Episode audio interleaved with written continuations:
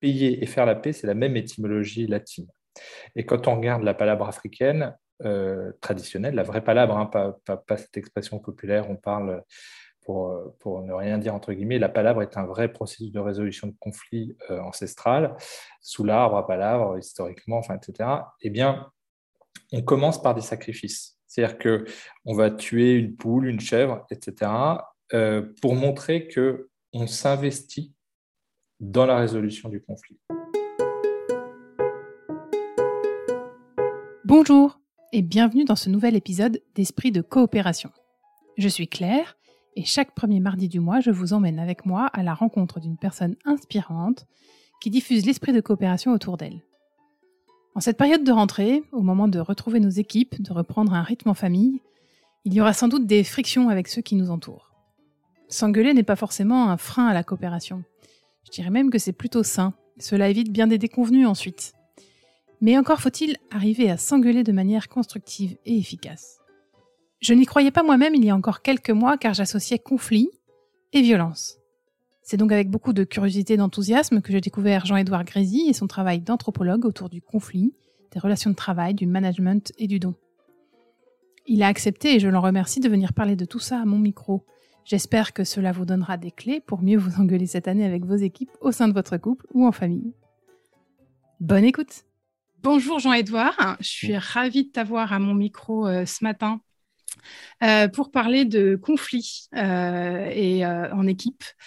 avant de démarrer dans le vif du sujet, j'aimerais, si tu si es d'accord, que tu te présentes pour nos auditorices rapidement qui tu es, ce que tu, ce que tu fais. Avec plaisir. Bonjour Claire, bonjour à tous, bonjour à toutes. Euh, mon métier, j'ai coutume de dire, c'est l'engueulade. Je, je travaille sur les conflits, d'abord comme médiateur. J'ai démarré en 98 en créant des premiers centres en France qui s'appelle Divine Médiation, qui travaille sur tous les conflits de la vie courante, conflits de voisinage, conflits au sein de l'entreprise, conflits euh, euh, de, de, famille, divorce, séparation, reprise du bien par enfant, etc.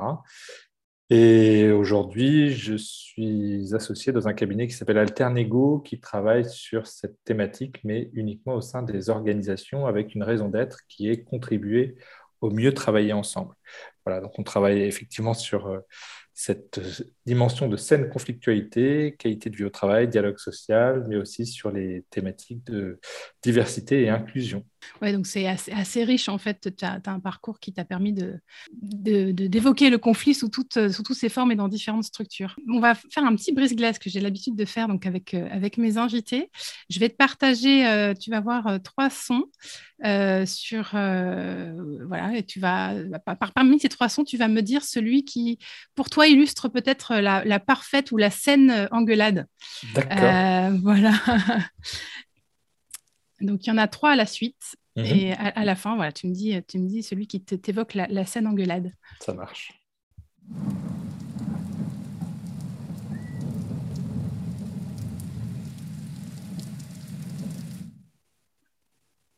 Le deuxième.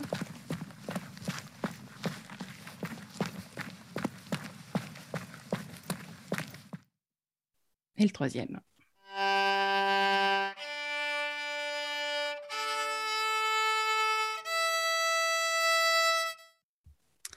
Voilà pour les trois sons. Euh, ben, ça, démarre avec le premier, la pluie, l'orage, euh, et ça finit sur un son alors, j'aurais dit le troisième, mais j'aurais préféré un truc un peu plus harmonieux, euh, plutôt que le. Bah, en fait, en même temps, c'est réaccorder aussi les cordes du violon. C'est un peu ça le conflit. C'est euh, donc il va bien falloir euh, retrouver les bonnes notes. Donc c'est pas mal. la dimension d'harmonie, c'est la, conjonction de la déesse de l'amour et du dieu de la guerre. Donc comment arriver à effectivement retrouver la le, dans ce frottement des, des, des, cordes sur l'archer, enfin des, cordes sur l'archer, euh, le bon son harmonieux qui, qui, fait que la relation peut revivre, reprendre euh, avec, euh, avec plaisir. Oui, oui, c'est une, une, des citations que tu cites dans une de tes conférences que j'ai vu effectivement que qui est, alors je ne sais plus de qui elle est. Effectivement, le conflit, c'est le frottement de l'archer sur, sur le violon. Oui, c'est Marie Parker Follette, qui est une femme exceptionnelle dans les années 30, euh, qui a fait des conférences sur le conflit euh, absolument formidables. Elle a été beaucoup, euh, beaucoup plagiée, notamment par Peter Drucker, sans jamais être citée. effectivement, elle a cette euh, notion déjà dans les années 30 de saine disputation, de Ricoeur parlait de conflictualité productive, mais c'est tout à fait son état d'esprit et, elle dit que ce frottement de l'archer sur les cordes du violon, c'est comme aussi le frottement des roues du train sur les rails. Sans frottement, il n'y a pas de musique, sans frottement, il n'y a pas de déplacement et tout l'art du management, tout l'art d'une organisation, c'est d'accompagner ce frottement pour que la musique soit belle et que le train ne déraille pas. Donc je crois qu'elle a tout résumé c'est une belle image. Avant qu'on rentre euh, précisément dans, le sujet du, conflit et comment, euh, bien s'engueuler, euh, toi, en tant que médiateur, tu as été témoin sans doute de réconciliation, de coopération qui se mettait en place après une, dispute? Oui. Et quel est le sentiment qui te, qui te traverse quand tu es témoin de ça ben, Alors, ce n'est pas toujours le cas, hein, mais, mais, effectivement, ça se produit, j'ai envie de dire, quand le conflit est suffisamment frais, entre guillemets. C'est-à-dire que euh, on intervient euh, de plus en plus sur des situations où le conflit n'est pas trop vieux, n'est pas trop fossilisé. Et, et ben c'est assez euh, formidable finalement d'arriver à, amener des gens à, comprendre où est-ce qu'ils se sont ratés dans leur histoire de comprendre que si les impacts ont été parfois euh, catastrophiques, les intentions, euh, souvent, au départ en tout cas, étaient bonnes et qu'il bah, y a, l'espoir renouvelé de pouvoir retravailler ensemble en ayant mieux compris à la fois comment l'autre fonctionne et en ayant donné aussi avoir des clés de lecture sur soi, sur ce qui fait que bah, on est au mieux dans, dans une équipe, dans une relation au travail. Mm. C'est très, très intéressant. Euh, oui, c'est euh, ce qu'on ce qu'on partage souvent quand je pose cette question à mes invités, c'est aussi la joie et, de la, et aussi une tristesse en disant bah, on, sait on est capable de le faire, les, hommes sont capables de le faire, on n'y arrive pas toujours. Et donc, c'est souvent un peu ambivalent en disant il y a une, une certaine joie, fierté, en tout cas d'arriver à le voir et, et ce que ça se produise? Et en même temps, des fois, une petite, euh, petite pointe de tristesse en se disant ouais, ce serait tellement bien si tout le monde, tout le monde y arrivait. Oui, après, après euh, aucune relation n'est éternelle, hein, mais c'est triste à dire, mais il faut, le rappeler. Et euh, il y a aussi des relations dont il faut savoir se séparer parce mm. que elles euh, sont parfois toxiques, tout simplement. Elles nous font souffrir, elles, attaquent parfois notre identité, nos valeurs. Donc, il faut aussi savoir de temps en temps tourner la page. Et la médiation, c'est pas que reconstruire du lien, c'est aussi accompagner des séparations. C'est comment se séparer sans se déchirer, comment aller au bout d'une histoire d'une certaine manière et se dire que ben, on se quitte euh, sans regret, mais sans volonté de, vengeance, c'est-à-dire que sans haine. Et ça, c'est important aussi tout à fait. Euh, c'est chouette ce que tu es en train de dire parce que ça, rebondit tout à fait sur euh, quand j'ai démarré ce podcast. Euh, j'ai démarré et, ma bande-annonce le, dit. moi, j'ai toujours détesté le conflit et, et je rencontre beaucoup de gens autour de moi qui me disent ça, mais moi, je déteste le conflit. Parce que c'est vrai qu'il est souvent associé à de la violence, en fait. Euh, on associe souvent conflit violence de par peut-être nos, histoires personnelles euh, et, nos histoires de conflits déjà vécus. Euh, alors qu'en fait, le conflit, c'est pas forcément de la violence. Je sais que tu, exposes régulièrement les différents types de conflits qui existent. Est-ce que tu pourrais nous, nous les citer, nous les expliquer? Oui, alors il y, a en fait il y a, on, peut, on peut travailler sur une typologie de conflit, on peut aussi travailler sur euh, ce qu'on appelle l'escalade du conflit. Euh, pour comprendre la différence entre violence et conflit, je pense qu'il faut travailler davantage sur l'escalade du conflit. C'est-à-dire que effectivement, euh, le conflit peut être défini dans une, dans une première acception très, très simple, comme un blocage dans une prise de décision, tout simplement. C'est-à-dire qu'un refus d'intégrer l'autre dans son équation personnelle, c'est-à-dire de, le fait de ne pas être en capacité d'entendre ses besoins, euh, et donc de vouloir euh, imposer son choix, ses vues, euh, sans, sans, sans, sans, discussion possible. Du coup, le conflit à ce stade va générer forcément, dans la mesure où nos besoins sont frustrés, lésés, une émotion, euh, à minima d'insatisfaction, voire de grande frustration, de, colère, d'agacement, euh, parfois de tristesse, de déception. Enfin, il y a toute une panoplie d'émotions fortes qui vont s'enclencher. Et le danger, c'est d'en arriver à une dimension presque psychotique, c'est-à-dire considérer que le problème, c'est l'autre, et que supprimer l'autre, c'est supprimer le problème d'une certaine manière. Et à partir du moment où on en arrive à cette idée, effectivement, on peut se rapprocher de cette notion de violence. Euh, avant ça, il y a de l'agressivité, évidemment, euh, active ou passive, active en présence de l'autre, passive dans son dos. La violence, c'est nier littéralement l'autre, euh, nier son existence. Et la plus grande violence que l'on puisse faire à un individu, quelque part, c'est l'ignorer. Et, cette, violence, elle peut être à nouveau euh, passive, hein, par une négation absolue de, son existence, ou active, c'est-à-dire euh, le passage au rapport de force, parfois même à, l'épreuve de force, euh, qui est extrêmement dangereuse parce que quand on en arrive là, le plus dangereux n'est pas forcément le plus fort, mais celui qui considère n'avoir rien à perdre.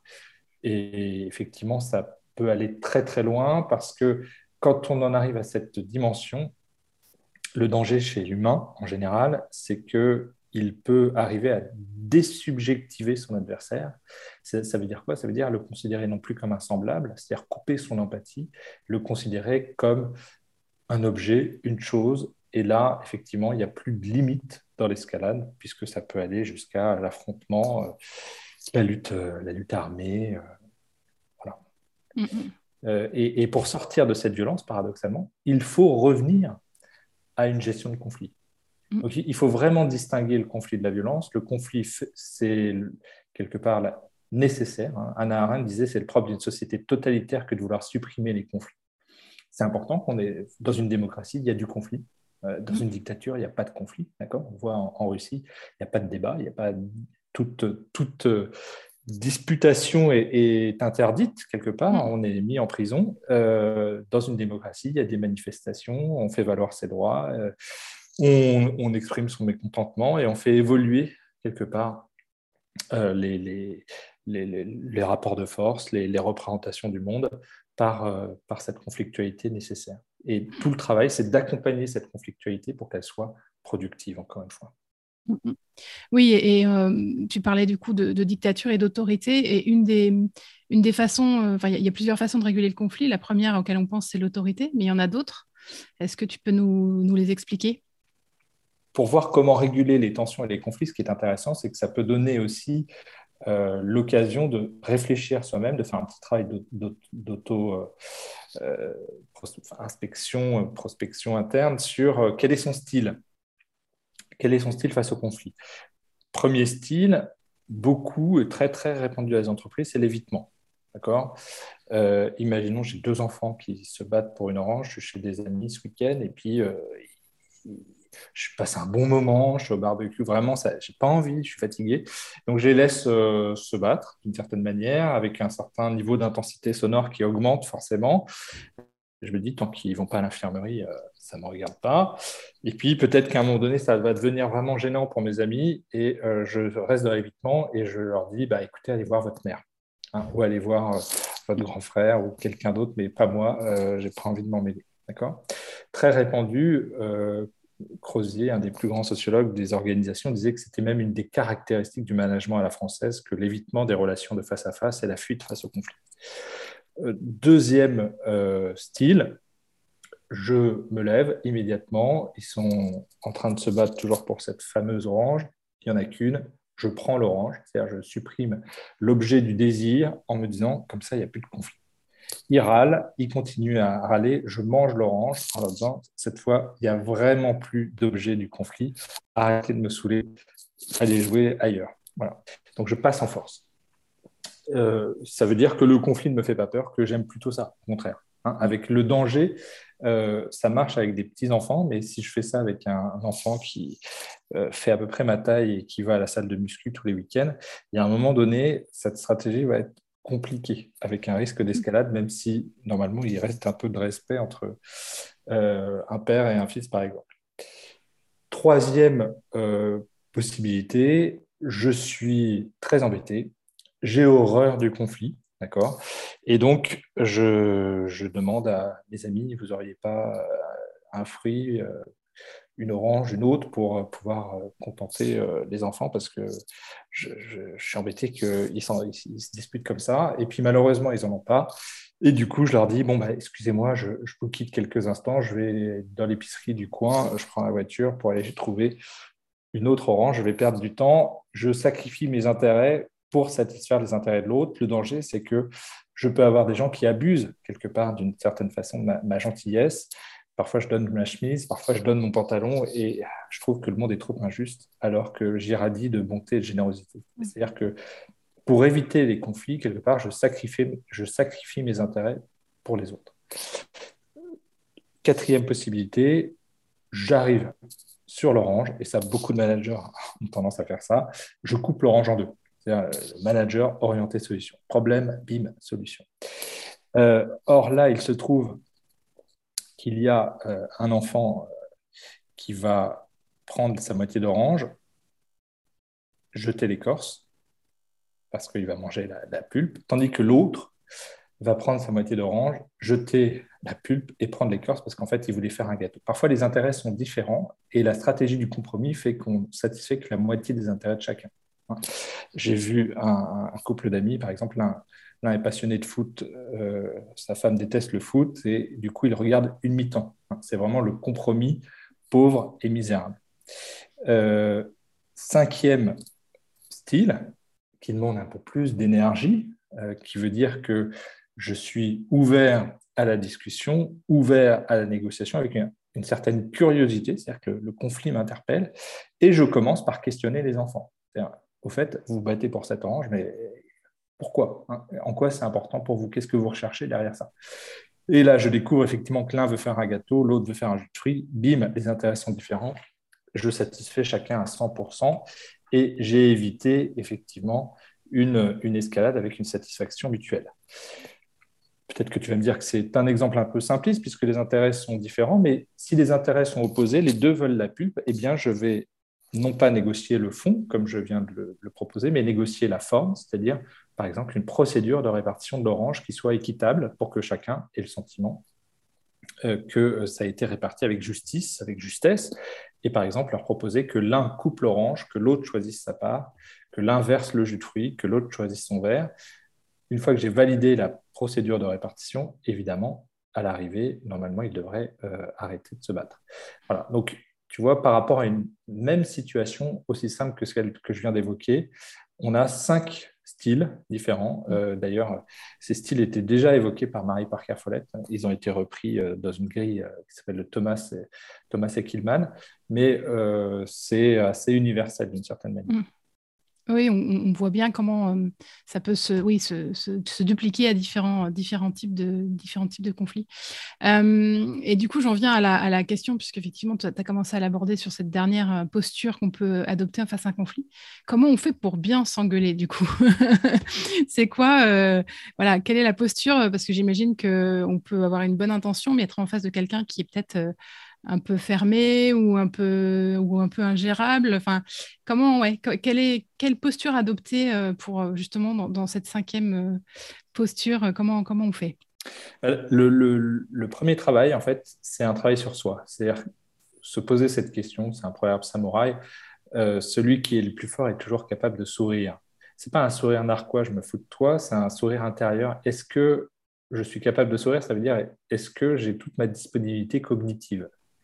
Parce que la difficulté, c'est que notre cerveau n'est pas euh, très acculturé à la gestion de conflits, sauf avec entraînement. Et du coup, quand il y a conflit, tension, émotion, visage fermé, souvent c'est vécu comme une menace.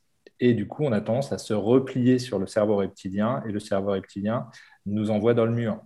Parce que le cerveau reptilien, il dit trois comportements qu'on vient d'évoquer, fuir, Hein, évitement, mm. euh, riposter, euh, style dur qui mange l'orange, ou céder, euh, je, vais acheter une autre orange, je perds du temps pour, pour satisfaire chacun. Et ces trois réactions naturelles, finalement, contribue aux difficultés qu'on rencontre. Celui qui évite le sujet, euh, bah, ça risque de, effectivement de, s'amplifier, voire même dans un collectif de travail de générer euh, ce qu'on appelle des clivages, c'est-à-dire que ça, mmh. se diffuse, avec, donc ça peut être assez terrifiant. Celui qui riposte bah, génère une escalade conflictuelle, et puis celui qui cède envoie l'image à l'autre que bah, il a raison de se comporter ainsi puisque ça marche, c'est comme ça qu'il obtient gain de cause. Et du coup, ça risque de le renforcer dans, dans, sa position. Donc, pour éviter euh, de, rentrer dans ces réactions naturelles, il faut retrouver sa disponibilité psychique. Et donc, il y a plein de manières de faire, mais euh, en gros, c'est arriver à... ça, peut, être travailler sur la respiration, notamment l'expiration. Ça peut être euh, imaginer l'autre dans une situation cocasse, rester focus sur l'objectif, dissocier qui on est de la, du rôle ou de la fonction qu'on exerce dans mm. l'entreprise. Voilà, si je suis DRH euh, chez Air France, bah, j'ai prévu peut-être des chemises de rechange. Ce n'est pas contre moi personnellement qui s'en vont, mais c'est la position, la posture, le climat social qui est euh, dégradé au point que c'est intolérable, donc il faut poser des limites, mais c'est un jeu aussi, c'est du théâtre dans certaines organisations. Hein. Donc euh, il faut savoir faire ça. Et puis, une fois que j'ai retrouvé mon discernement, c'est parfois aussi faire une pause, hein, tout simplement, euh, eh bien, je vais essayer de non pas argumenter, parce que si j'argumente face à quelqu'un qui argumente, en fait, on rentre dans ce qu'on appelle une polémique de combat. J'ai raison, tu mm. as tort, argument contre argument, ça n'en finit pas, personne s'écoute. Il y a un proverbe arabe qui dit pour remplir une tasse, il faut commencer par la vider.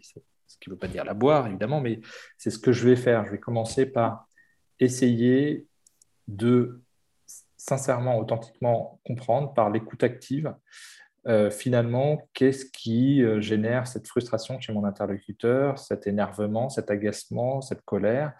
Euh, Quel est le bien fondé, quelque part, qui le pousse à agir contre moi, à avoir du mal à, à se contrôler parfois? Et si j'arrive à repérer assez vite cela et que je suis en capacité de lui restituer, encore une fois avec sincérité et bienveillance, je vais le remettre en disposition d'écoute parce que s'il est d'accord avec personne, il sera au moins d'accord avec lui. Et à partir du moment, en fait, finalement, un des plus grands principes pour sortir du conflit, c'est faire ce que je demande à l'autre. Je veux de l'écoute, je commence par lui donner de l'écoute. Je veux du respect, je commence par lui donner du respect. Je veux être compris, je lui manifeste ma compréhension.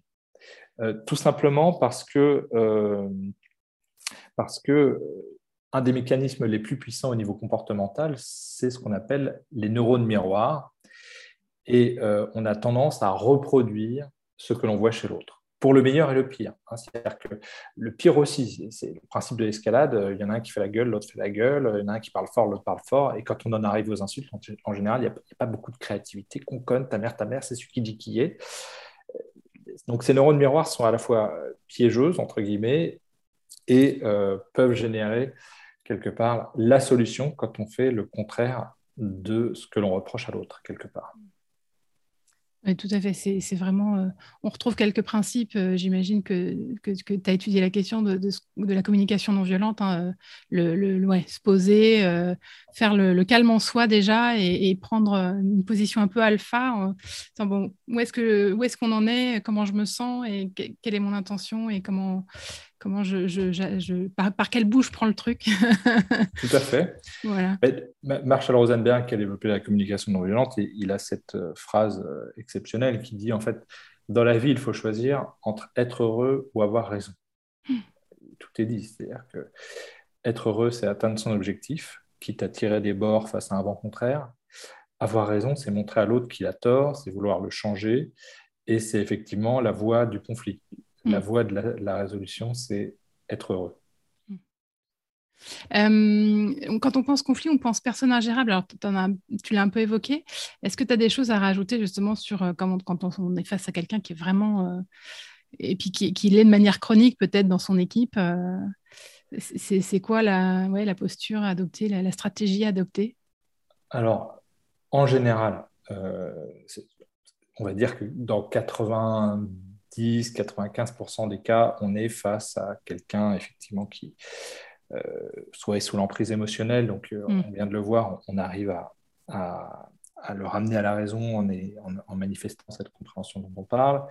Parfois, on est aussi face à quelqu'un qui s'y prend comme un pied, entre guillemets, parce qu'il ne sait pas faire autrement, ou parce qu'il ne sait pas s'y prendre, ou tout simplement il a peur de son agressivité. Du coup, euh, quand il parle, bah, ça part dans tous les sens. Donc, euh, bah, il faut un petit peu recadrer, c'est-à-dire mm. l'aider à, à, verbaliser ce qu'il a du mal à dire, euh, questionner, avancer, aller chercher réellement ce qui lui pose problème, lui proposer des solutions, donc faire un peu être son propre médiateur entre, entre deux personnes. C'est difficile à faire, mais imaginez qu'il y ait un tiers entre les deux, comment il, voit, il verrait la situation, comment accoucher, entre guillemets, euh, son interlocuteur. Parce que celui qui dirige l'entretien, ce n'est pas celui qui parle, c'est celui qui pose les questions. Donc ça, c'est quand même une bonne nouvelle, parce qu'avec des bonnes questions, on peut quand même arriver à sortir d'une situation compliquée. Euh, maintenant, il y a une, un petit pourcentage, alors qui, fait souvent l'actualité parce que c'est le plus impressionnant, de euh, dimensions pathologiques. Mm. D'accord? Euh, J'en parle peu parce que ce n'est pas la grande majorité des cas. Alors, à quoi est-ce qu'on reconnaît qu'on est face à une dimension pathologique? Il y a deux critères. Le premier, tu l'as souligné, c'est euh, la récurrence. C'est-à-dire qu'on fait le travail, on gère le conflit, les tensions une fois on pense qu'on est allé vraiment au bout d'une démarche, et puis euh, une semaine, quinze jours, trois semaines plus tard, bim, ça recommence. Il refait la même erreur. C'est-à-dire que la personne n'apprend pas de ses erreurs. Jamais. Elle recommence, elle recommence, elle recommence. Euh, et le deuxième critère, c'est qu'elle ne le fait pas qu'avec vous, mm. mais avec tout le monde. Hein, je peux être dans une relation pathologique avec un ado en crise d'adolescence qui est parfaitement adorable avec le reste euh, de l'univers. D'accord? Euh, par contre, si cet ado est en difficulté avec l'ensemble de ses relations sociales, là, effectivement, c'est plus inquiétant. Euh, après, dans ces dimensions pathologiques, il faut bien voir que c'est d'abord ces personnes-là qui, souffrent, même si leur entourage en souffre. Hein, elles sont les premières victimes de ce type de comportement. Et que beaucoup, beaucoup de ces comportements sont quand même tout à fait euh, gérables parce que prévisible finalement. Mm. Euh, je suis avec quelqu'un qui est euh, obsessionnel et qui a du mal à exprimer ses émotions et qui est très très euh, contenu. Bah, je sais qu'il a besoin de maîtriser les process au travail et que si je perturbe son organisation du travail, forcément, ça le met en stress et que forcément, ça le rend agressif. Donc, il faut vraiment l'associer, comme tout le monde, mais plus que tout le monde, au, processus qui lui permettent de délivrer un travail de qualité et parfois de surqualité. C'est comme ça. Hein. Et si je lui mets une pression du temps avec des process qu'il ne maîtrise pas, il va péter un câble, ça c'est clair. Euh, je suis face à quelqu'un qui est histrionique, on disait autrefois hystérique, ce qui est sexiste, puisque un homme comme une femme peuvent être histrioniques, c'est-à-dire euh, avoir un besoin, on va dire, euh, de reconnaissance plus, plus, plus, bah, il, faut, il faut leur donner du feedback hyper régulier parce que, euh, à défaut de reconnaissance positive, ils ont tellement besoin de reconnaissance qu'ils vont peut-être se nourrir de reconnaissance négative. Hein. C'est-à-dire qu'à un moment donné, euh, s'ils ne se sentent pas assez reconnus, euh, bah, le conflit va être justement le levier pour obtenir la reconnaissance qui leur manque. Hein. Ils vont faire, entre guillemets, à un moment donné, un, truc un peu retentissant, un petit peu théâtral, qui va générer une conflictualité euh, de forte intensité pour, euh, pour montrer qu'ils sont là. Donc, il euh, vaut mieux les reconnaître régulièrement. C'est fatigant, mais ça peut être d'excellents collègues ou collaborateurs. Mmh. Voilà. par contre, vous, enfin, il y a des personnalités beaucoup plus complexes à gérer, qu'on dit toxiques. Euh, c'est effectivement le pervers narcissique. Alors lui, euh, il fait vraiment la ligne de l'actualité. Et dans certaines mesures, parfois le, paranoïaque. Pourquoi? Parce que le paranoïaque, bah, à force d'imaginer le pire, il produit ce qu'il redoute. C'est un peu le chat noir. Je me dis, tiens, Claire ne m'aime pas.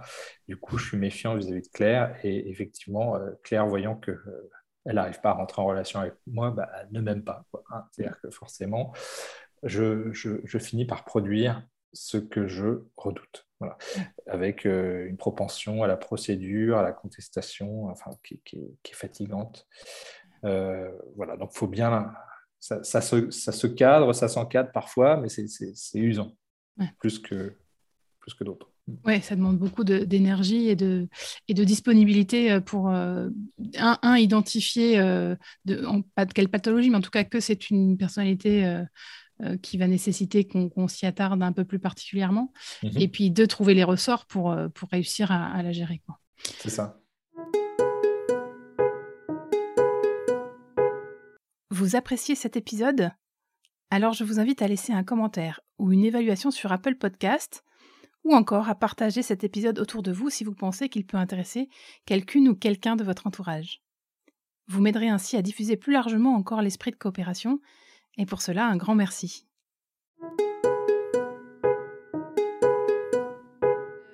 J'ai envie d'enchaîner sur euh, le, management euh, repensé, le cercle vertueux du don, puisque dans la coopération, euh, on est beaucoup aussi dans, le, dans, dans, cette philosophie de, donner et puis de, de, voir ce qui de voir ce qui revient ou pas d'ailleurs. Mhm, mhm.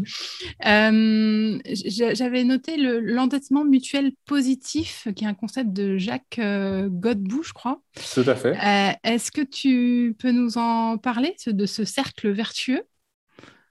Oui, vertueux ou vicieux, hein. c'est-à-dire que le don, si, on parle du don, effectivement, c'est au cœur de la coopération parce que c'est ce qui est constitutif du lien social pour les anthropologues. Euh, le, lien n'est pas.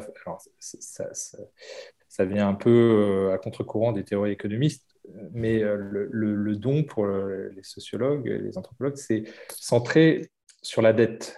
Tant que je suis en dette avec quelqu'un, je suis censé le revoir pour lui rendre. Ça a été théorisé par Marcel Mauss dans un essai mondialement célèbre en 1925, où il montre que dans toutes les sociétés, les rapports sociaux ne sont pas fondés sur le marché, le troc ou le donnant-donnant, mais effectivement sur le don.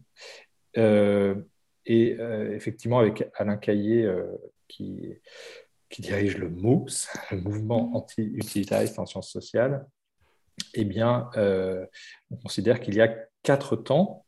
Euh, Marcel Mauss envoyait trois, mais on a rajouté la, demande. Donc, demander, donner, recevoir, rendre. Et ces quatre temps, quelque part, sont la grammaire du lien social. Et à, travers ces quatre temps, il y a des possibilités de mal-donne et de conflit à tous les étages. Hein. Euh, quelques exemples avant d'arriver à l'endettement mutuel positif. Euh, il y en a qui n'osent pas demander, donc ils ne reçoivent mm. pas et euh, ils sont tristes. Il y en a qui euh, ne savent pas réellement demander, mais qui exigent, qui confondent le, don et le pouvoir. Il y en a qui donnent trop, qui écrasent l'autre par leur générosité, qui mettent l'autre tellement en dette qu'il a envie, quelque part, pour retrouver sa liberté, de tuer symboliquement, entre guillemets, le, donateur. Hein.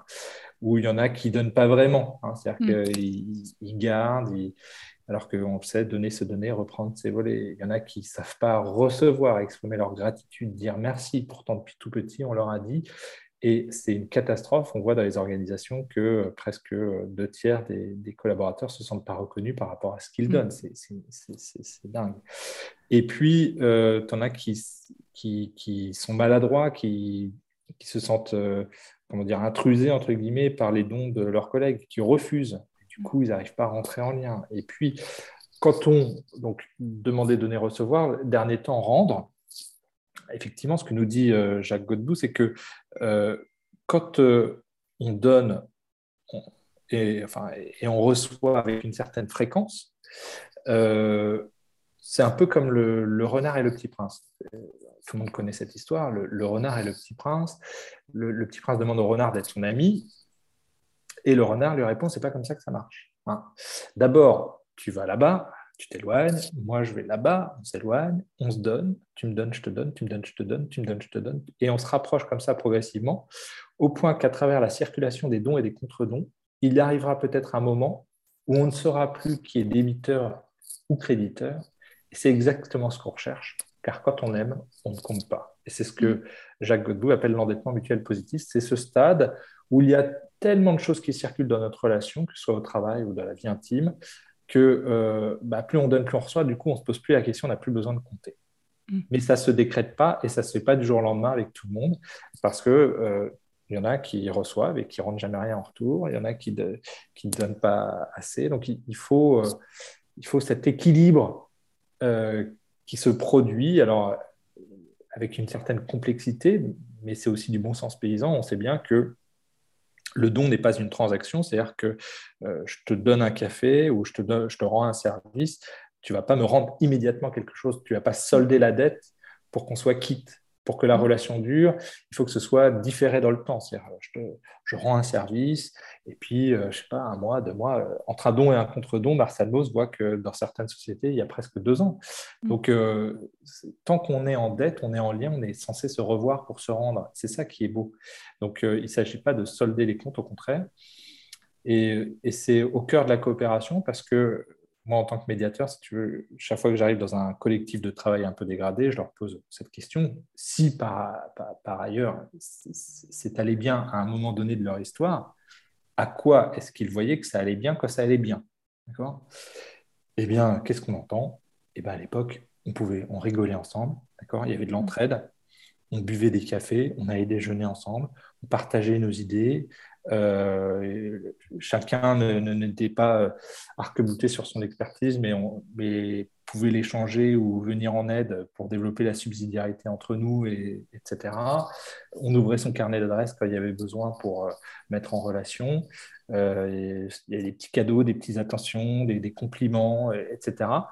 Et c'est ce qui nourrit les liens du quotidien, ce qui fait qu'on a un sentiment d'appartenance à un collectif.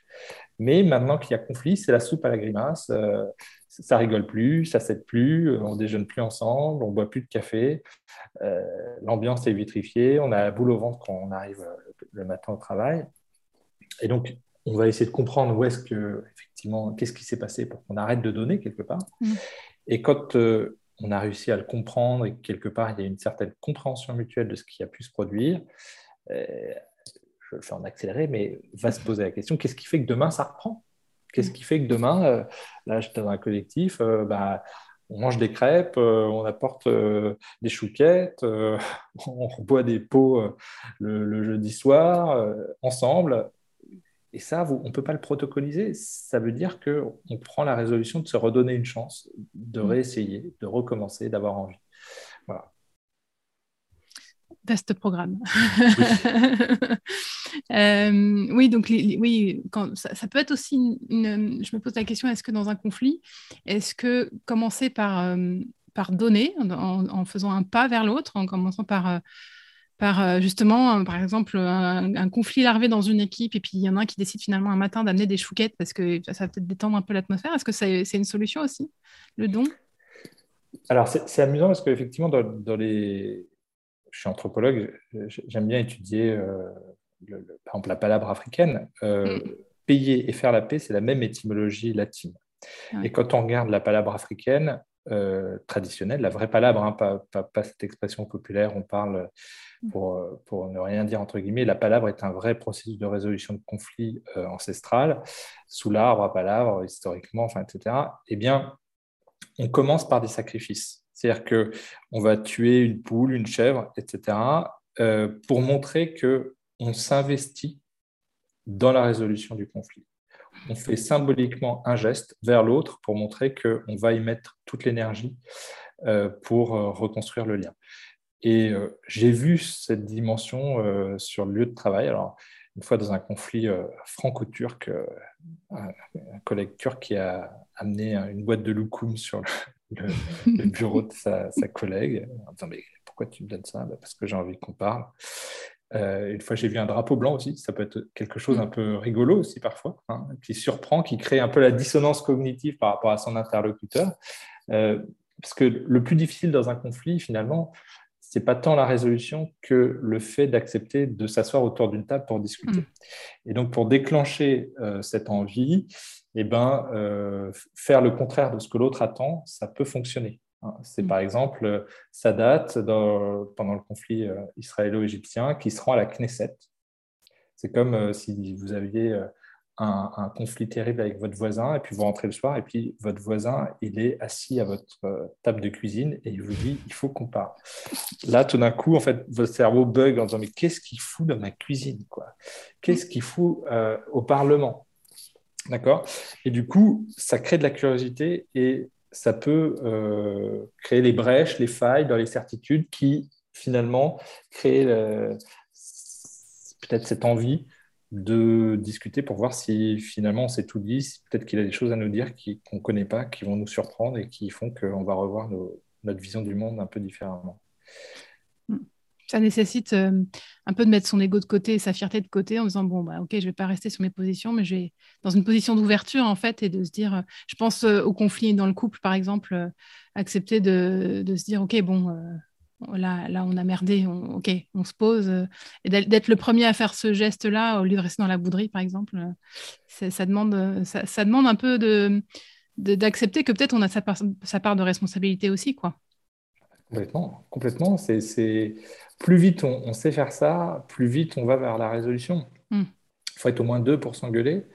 Et, tu parles du couple et tu as, tu as raison de le faire. C'est un magnifique exercice d'entraînement euh, du quotidien. On s'engueule beaucoup.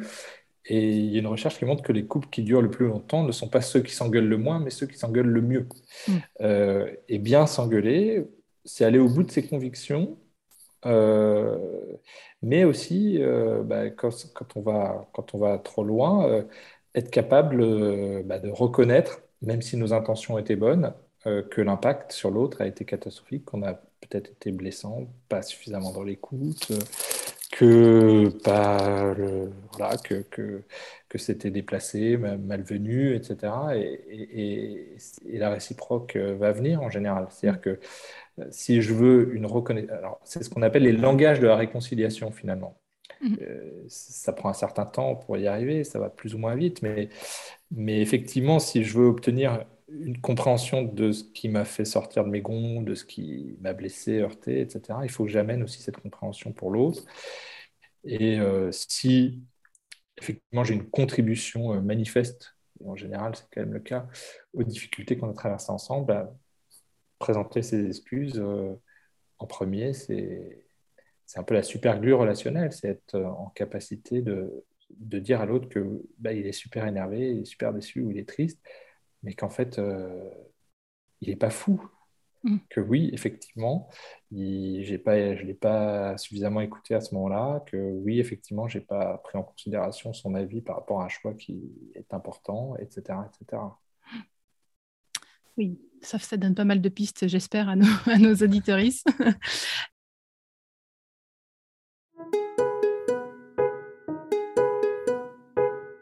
Et ben on arrive, euh, on arrive au bout de notre échange qui a été extrêmement riche et je te remercie pour ça. Euh, est-ce que tu, j'aime bien finir par euh, une recommandation de lecture ou de documentaire, enfin une source externe, externe, extérieure qui pourrait enrichir un peu ce qu'on, vient d'échanger auprès de, ceux qui, qui nous écoutent? Est-ce que toi, tu aurais une, recommandation de livre ou de documentaire? Euh, bah, tu, tu, tu, tu, évoquais, euh, tu évoquais Marshall Rosenberg sur la mm. communication non violente. C'est un, un must-have, si j'ose dire. Après, euh, moi, j'aime bien les, les, récits un peu inspirants. J'ai écrit quelques boîtes à outils sur le sujet, mais les récits inspirants. Donc, actuellement, moi, j'écris plutôt des bandes dessinées. C'est-à-dire comment est-ce que les grands conflits de l'histoire ont pu, ont pu être résolus Mm. Parce que ça peut nous inspirer. Donc, j'en ai fait un sur le conflit en, Nouvelle-Calédonie en 1988 avec la méthode Rocard, qui s'appelle la solution pacifique. Et, un autre, par exemple, qui va sortir sur Louis XI, comment il a mis fin à la guerre de Cent Ans avec les Anglais, mm. avec euh, un communiqué de victoire. Et vous allez me dire, c'est euh, 15e siècle, oui, mais en ce moment, c'est la problématique absolue qu'on a avec, euh, par exemple, Poutine. Euh, même si, évidemment, qu'il a fait des exactions terrifiantes, on est dans une éthique de conviction. Euh, euh, c'est en gros, les Ukrainiens, c'est la liberté ou la mort, et ils sont dans un combat absolument admirable. Et en même temps, si on veut faire la paix, on ne peut pas amener l'adversaire à perdre la face. Donc on doit arriver à une éthique de responsabilité. C'est très difficile de passer de l'un à l'autre, mais c'est considérer que euh, dans la négociation, son interlocuteur ne fera la paix qu'à partir du moment où il sauve la face c'est pas le traité de Versailles de 1919, et, c'est ce qu'a fait par exemple Louis XI avec les Anglais. Il leur a bâti ce qu'on appelle un communiqué de victoire. C'est-à-dire qu'il les a fait rentrer chez eux sans se battre, la tête haute, euh, pour qu'ils ne livrent pas bataille. Donc euh, c'est un vrai, une vraie démarche euh, assez exceptionnelle, et, l'histoire est très riche de ce point de vue-là. Ok, bah, je noterai toutes ces références dans la description du podcast, comme ça les, les, personnes qui nous écoutent retrouveront, retrouveront tout ça. si tu avais un seul message à faire passer sur oui, le, conflit et, la coopération, est-ce que ce serait lequel? Un truc à retenir? Bah, c'est quelque part, j'ai envie de dire, j'ai l'impression que le cerveau, il y a deux faces. Euh, face A, mm. euh, comprendre, face B, euh, convaincre ou, inversement.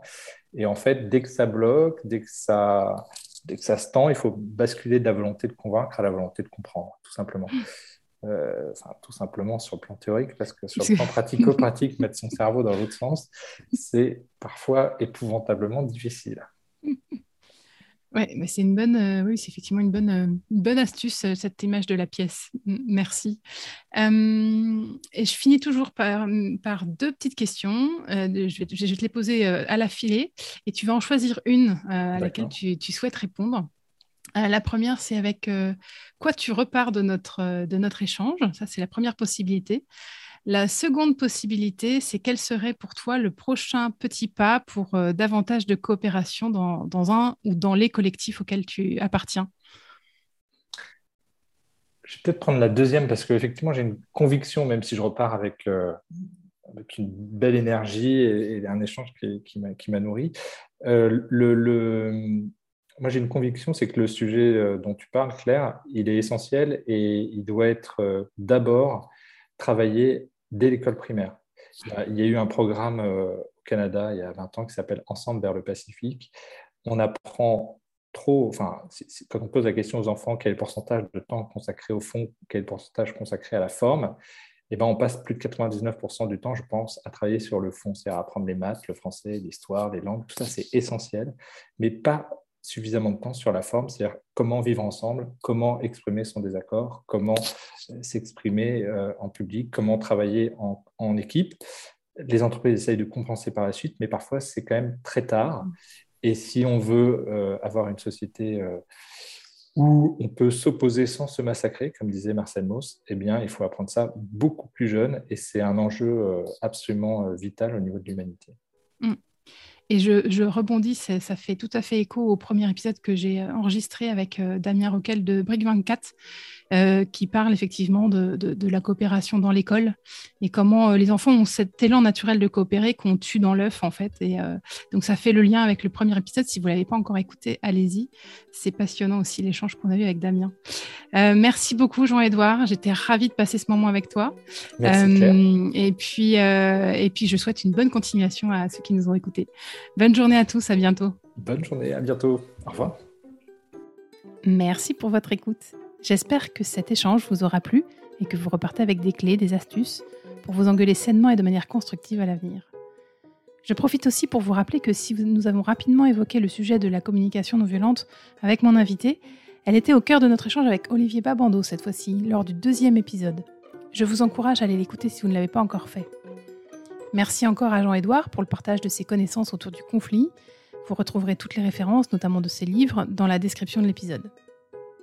Je vous dis à très bientôt dans Esprit de coopération et en attendant, prenez soin de vous.